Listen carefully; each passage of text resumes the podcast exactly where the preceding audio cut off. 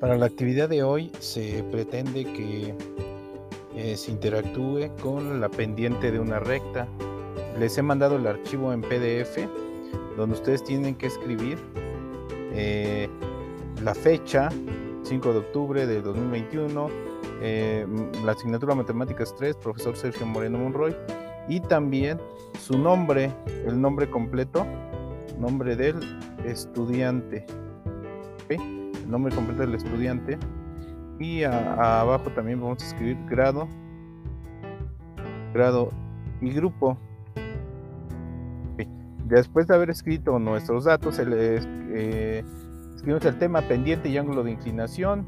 Escribimos el aprendizaje esperado, calcula la pendiente, el ángulo de inclinación y el ángulo entre dos, el ángulo del, calcula la pendiente, el ángulo de inclinación, promoviendo la creación de nuevos conocimientos SLOP, producto esperado, construcción de la pendiente y ángulos de la recta a partir de manipulaciones y aplicaciones de la apps Maple.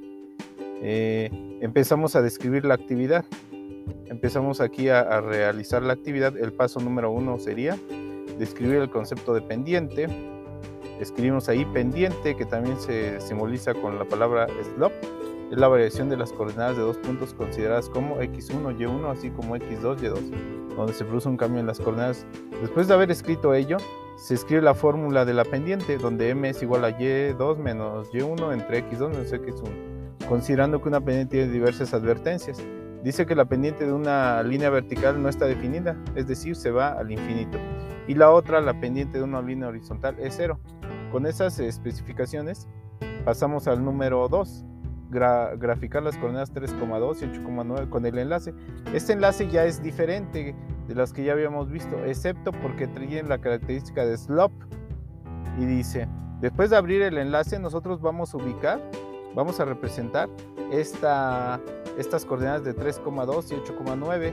Las representamos y después este, mm, nos percatamos de representarla y que la distancia en Y sea 7, nos percatamos y que la distancia en X sea 5 para obtener una pendiente de 7 sobre 5 con esos dos puntos.